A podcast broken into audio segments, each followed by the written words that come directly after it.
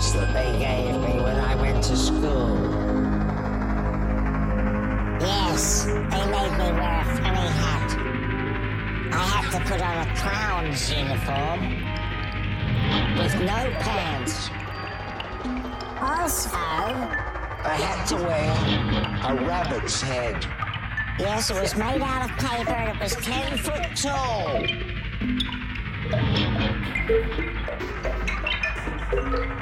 Thank you.